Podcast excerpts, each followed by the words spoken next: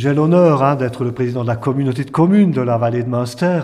Et dans le mot communauté de communes, il y a communauté avant tout. Donc au-delà de ces vœux où je souhaite à tous et à toutes une bonne santé et de la réussite dans ces entreprises, au-delà de ça, je souhaite avant tout à la vallée de rester unis dans cette ambiance de vivre ensemble dont nous avons tant besoin. Nous sommes nombreux quand même. Hein.